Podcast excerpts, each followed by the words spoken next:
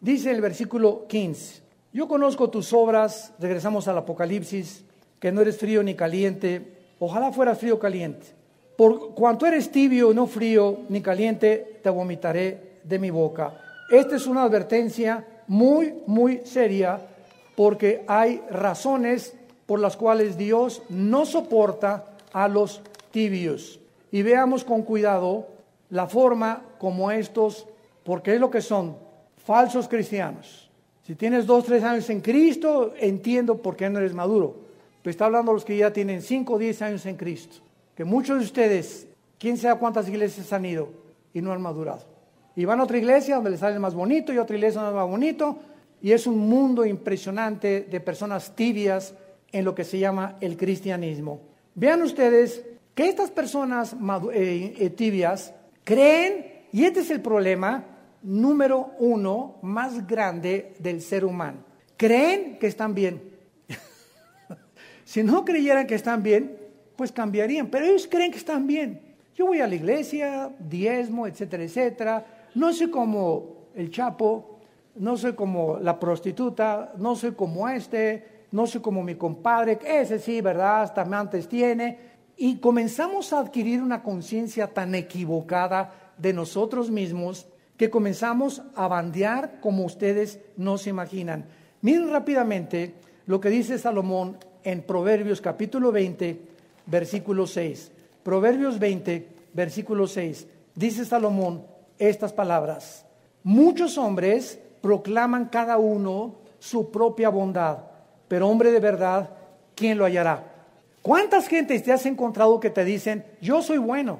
Y el problema precisamente para que acepten a Cristo es que todavía no se ven con los ojos que Dios nos ve. No es hasta que reconoces que necesitas ayuda y que Dios tiene que quebrantarte, humillarte para que tú cambies, que vas a poder reaccionar. Pero mientras sigas creyendo que tú estás bien y que proclamas que no eres, tan malo, vas a ser igual. Proverbios 30, versículo 12. Hay generación limpia en su propia opinión, si bien no se ha limpiado de su inmundicia. Estos hombres o estas mujeres creen que su estado material es el que deben de permanecer. Tengo trabajo, tengo una buena esposa, tengo la casa, etcétera, etcétera. Y comienzan a volverse autosuficientes de Dios. Comienzan a volverse independientes de Dios comienzan a centrarse solamente en lo que ellos se ven a sí mismos y no lo que su esposa les dice o sus hijos les dicen o tus padres te dicen, porque estás centrado en mí, yo, el rey del yoyo de Naucalpan, te dicen. Comienzan finalmente a volverse orgullosos y arrogantes. Llega un momento que te dice, ya no me digas nada. ¿No te has visto tú? ¿No te has visto en el espejo? Y ya se enojan cuando los disciplinas o cuando les llama la atención.